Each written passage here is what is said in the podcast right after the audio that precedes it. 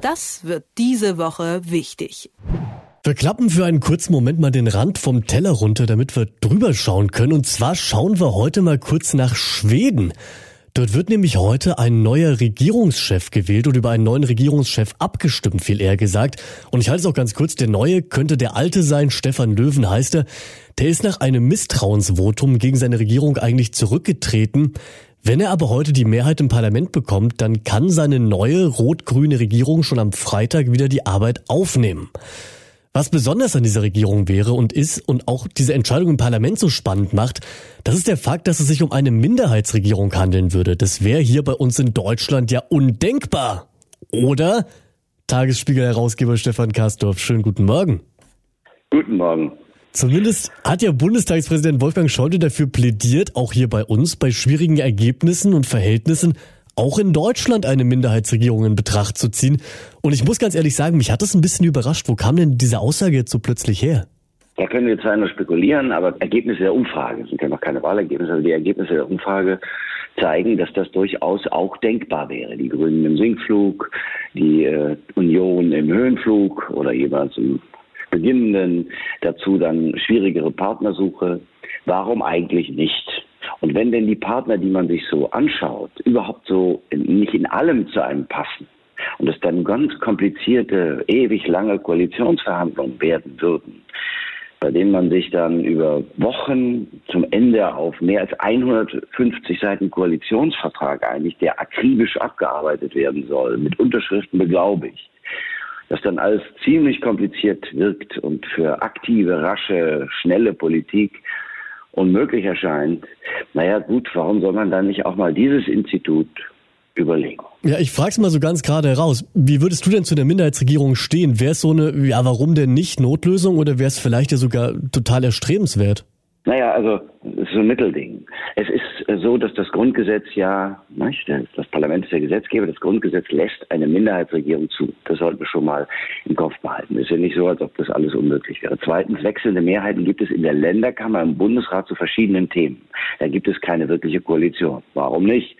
Scheint ja auch zu funktionieren. Und jetzt kommt's. Eine Minderheitsregierung ist nicht notwendigerweise anzustreben, aber würde auch große Politik ermöglichen. Warum? Weil derjenige, der regiert, den Kanzler stellt, und es wird ja wohl ein Kanzler werden, eher denn eine Kanzlerin, sich um Mehrheiten bemühen muss. Bei jedem einzelnen Thema. Also beim Klimaschutz kann man vielleicht mit den Grünen zusammenarbeiten, besser als mit jedem anderen. Bei Steuerfragen mit der FDP, bei Sozialfragen, Rente, Mindestlohn, anderem mit den Sozialdemokraten. Heißt, suche der Stadt Bestes, sagte man mal, suche das Beste fürs Land und da muss man sich halt ordentlich bemühen. Es ist so wie im alten Griechenland, wie im alten Griechenland. Du stellst dich hin in die Polis, in die Abra und sagst, wofür du eintrittst, was du erreichen möchtest. Du wirbst um Stimmen, um Gefolgschaft.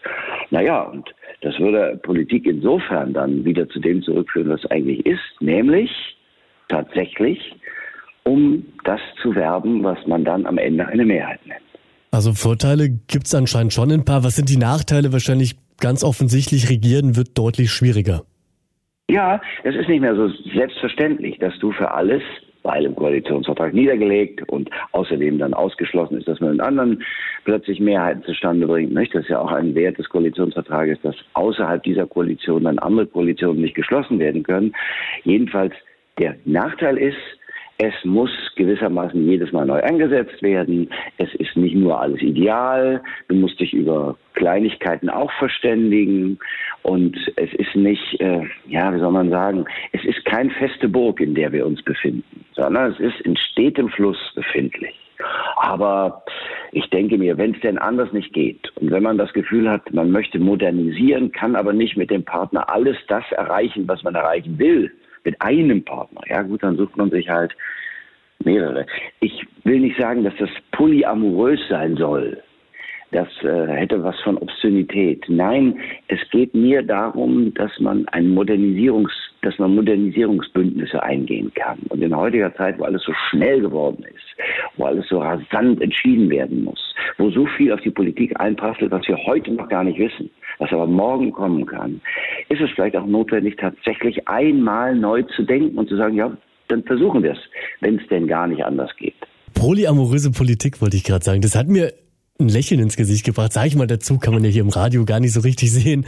Aber diese Aussage von, von Wolfgang Schäuble jetzt, die kam mir relativ unvermittelt. Wie sind denn so die Reaktionen auf diese Aussage ausgefallen, vor allem jetzt mal innerhalb der Union?